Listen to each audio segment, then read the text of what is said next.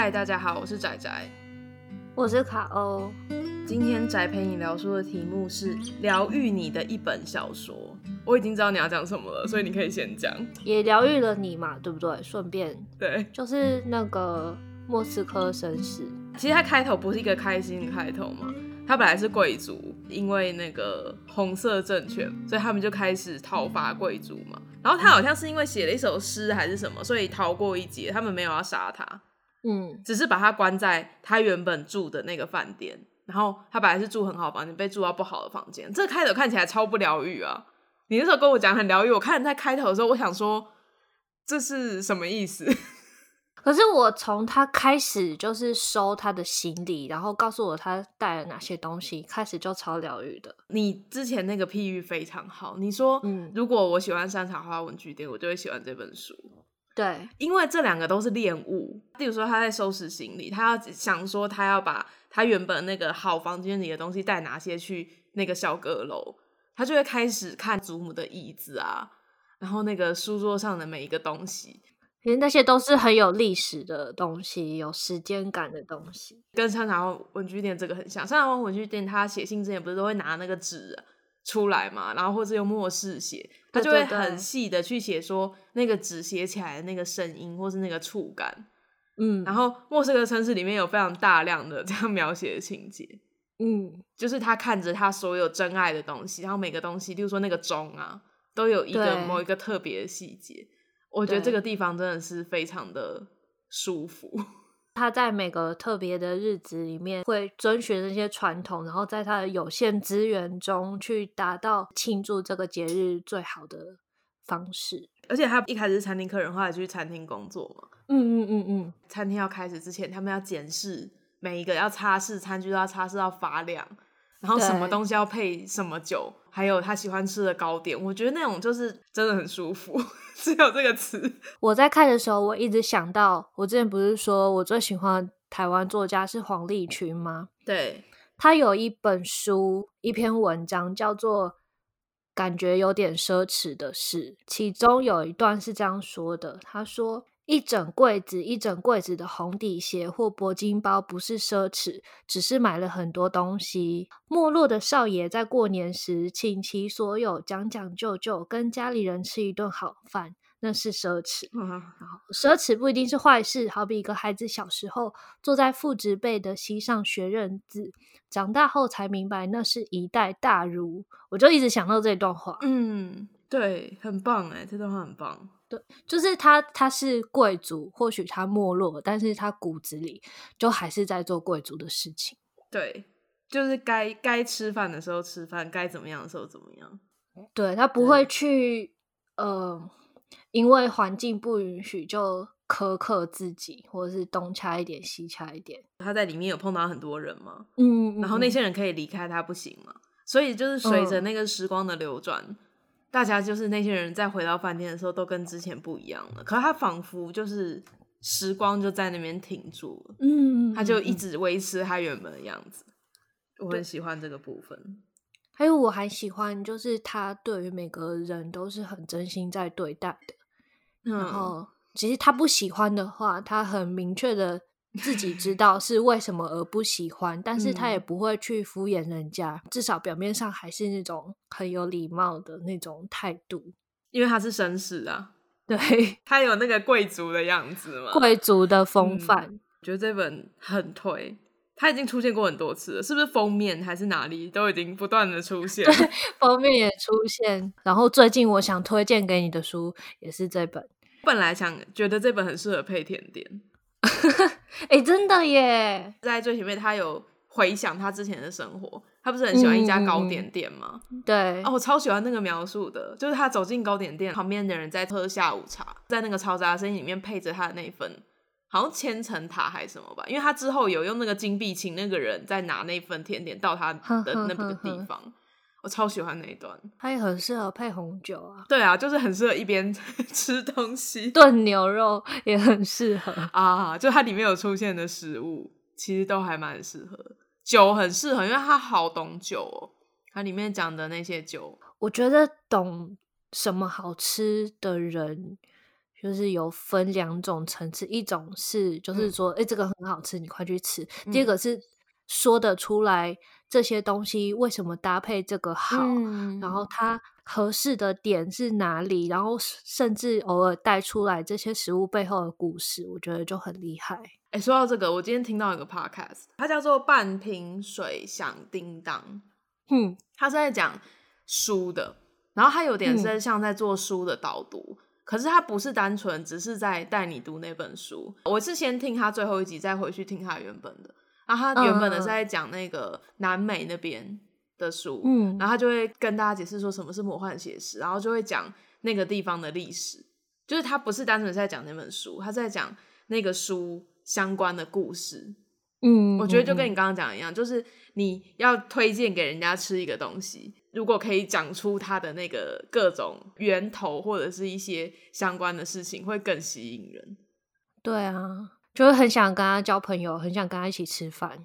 对，他会帮你拉椅子，然后他会帮你 就是推荐要配什么酒，很棒哎。但是也会觉得说自己在他面前会有点渺小，什么都不懂的感觉。但他不在意啊。对啊，真的很帅。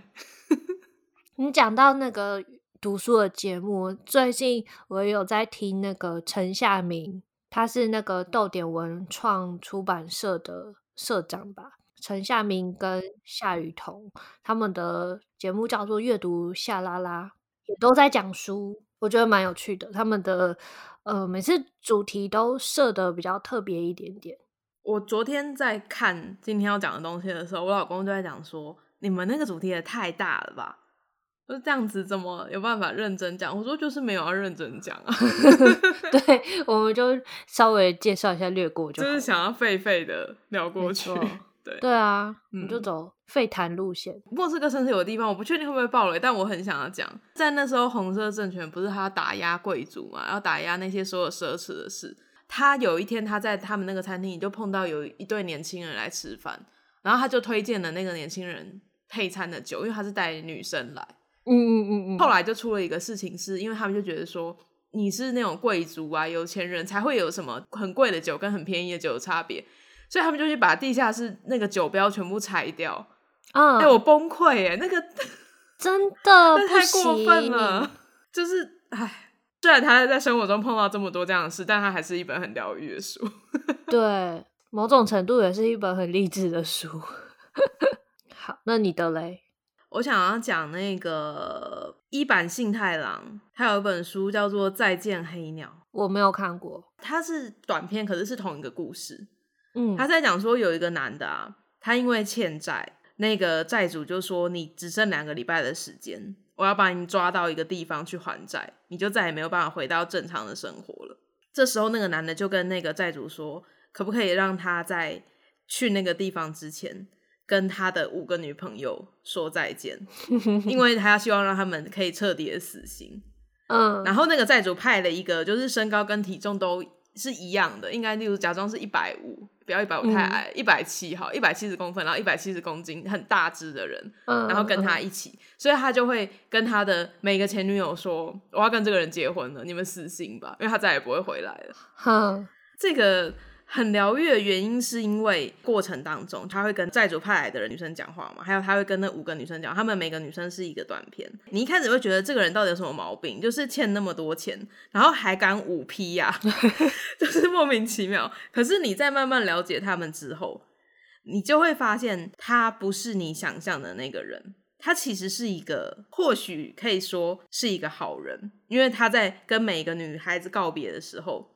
他都会回想他们相遇的那一刻，嗯，你就会慢慢就是好像理解啦，好像也有点不能理解，我不知道怎么讲，就理解到说为什么他会跟这么多人同时交往，然后为什么这些女生都对他这么着迷。我觉得那个男主角的个性很疗愈，因为他其实就是一个什么都不懂，然后很单纯，很不适合活在现今社会上的人。某些程度上，他这样的人总有一天就是会被。带去一个很恐怖的地方 其实是一个善良跟纯真的故事，应该是这样说。而且啊，好想讲结局哦。反正后来跟着他的那个人也慢慢的被他感动了，他就有点想要帮他逃走。那到底有没有逃走呢？大家去看了书才知道。那这本书的书名呢，除了跟一个老爵士乐一样之外啊，太宰治有一个作品叫做《Goodbye》，他的剧情是在讲一个离开妻小，自己到东京打拼的男子。那他在东京交了很多女朋友，他有一天突然想要改邪归正，所以他决定要跟那些女朋友分手，所以他就雇了一个美女来假装成他的老婆。没想到这个美女跟他想的不一样，不但讲话很粗俗，爱钱又爱吃。而且力气还非常的大，那所以这两个人呢，就一起展开一场以分手为目的的旅程。不过这个幽默的作品呢，在一九四八年六月十三日，太宰治自杀身亡之后呢，在朝日新闻上的连载就断在第十三回。你这个讲的话，我想到另外一本书，然后有改编成电影，叫做。他不知道那些鸟的名字。我知道，我超喜欢那部电影的时候，但是这部我没有看电影，我只有看小说。我只有看电影。那我觉得你讲那个男的有点像里面那个男的。你是说先跟那个女生认识的那个吗？就是最后跟他一起的那个。我不知道，就是看小说跟看电影会不会有不一样的感觉？因为我觉得小说不一定会让我。可能像电影里面有那种共感，因为我看了剧照，然后就发现那个是阿布真夫嘛，那个男的演的，用看的视觉上看起来会觉得有有一点恐怖，恐怖，然后背景复杂。嗯。但是如果你看小说的话，就是完全是一个可怜人的形象啊。看文字的时候，心里面想的那个画面。是不会出现那个男主角的脸，因为我觉得那个男主角的脸还是有点可怕的。的确，他在电影里面形象蛮强烈，因为那个人的单纯是长相也是蛮强烈。对，但我觉得还是有点不一样。伊坂幸太郎他会用一个很，就如果你有常看他的书，他就是一个很奇妙的步调。我觉得他很像剪接，就是如果他这个故事不是这样剪，说不定就会很无聊。就是讲故事的方式。对，好，我想要再讲一个。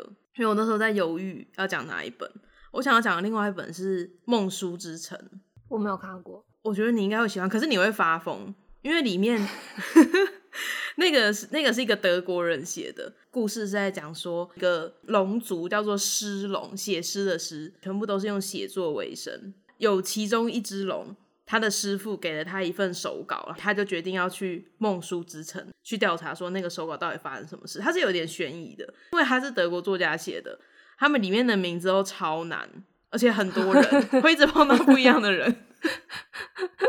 对，就就奇幻小说那种调调嘛？如果你喜欢看书的话，应该很难。讨厌梦书之城，有点像是你打电动。他去那个城市之后，他就发现那个城市不是表面的样子嘛。然后他有很多地道，然后在地道里面，就像你在玩那个闯地城一样。你打开那个门，里面有可能是一些陷阱，就很恐怖，会有什么东西被放出来。但也有可能是非常珍贵的古书，因为书在他们那个世界是非常非常厉害的东西。还有所谓的猎书贼，猎书贼就是专门在地道里面探险，然后去。找那个书，有点像奖金猎人这样子。哦，这样的世界观我觉得很棒，很像是在看一个游戏的感觉。嗯哼哼哼哼！天啊，我看到他有个名字，什么音韵悬雕龙丹斯洛，然后这名字就我就死掉啦，很难。它里面每个人的名字都很难，但是我觉得这本也是很疗愈。哎，话说我有买《迷雾之子》，我知道啊。那你看了吗？还 没。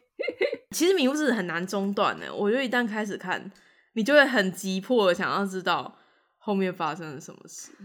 但我不是有预购那个《木印 C》吗？我正在看《克里斯蒂》，而且重看的感觉不一样。我就会先把那些经典的手法比较特殊的那几本先看过嘛。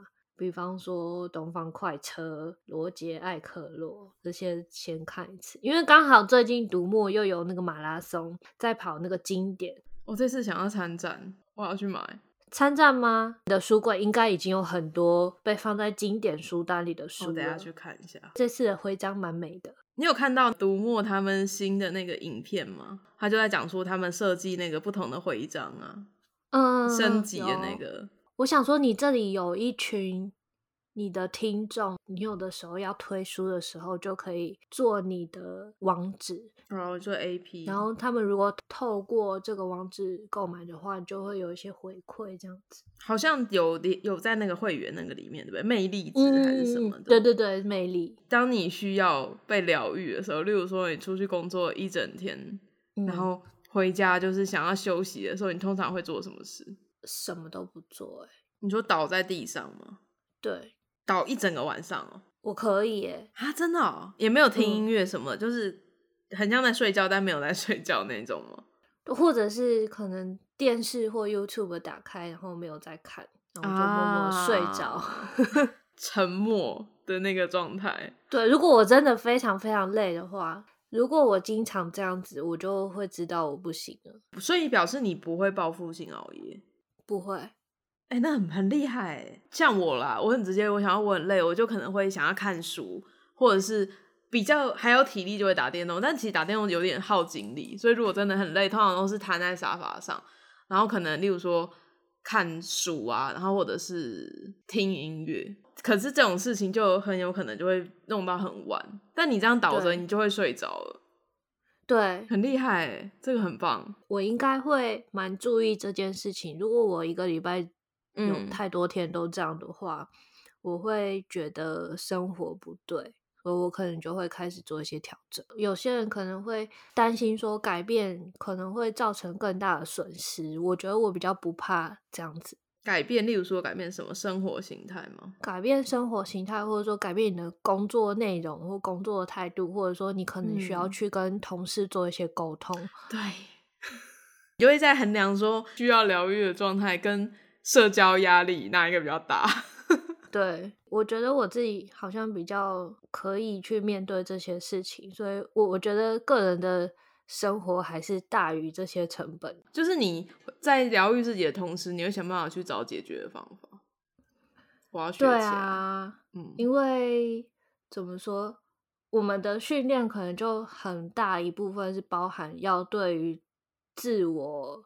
所做出来的一些事跟一些思考，要有一些觉察的，嗯，所以如果我们自己都顾不太好自己的话，我们很难去呃帮助别人理清他们的头绪。首先，我们必须要先从理清自己的想法开始练习起。嗯那我们这集的问题是疗愈你的一本小说。如果你还没有找到你的，可以来试着读读看我们推荐的，希望可以疗愈你。也可以去找心理师哦。对，你可以像卡欧一样躺在地上，或者是去找心理师。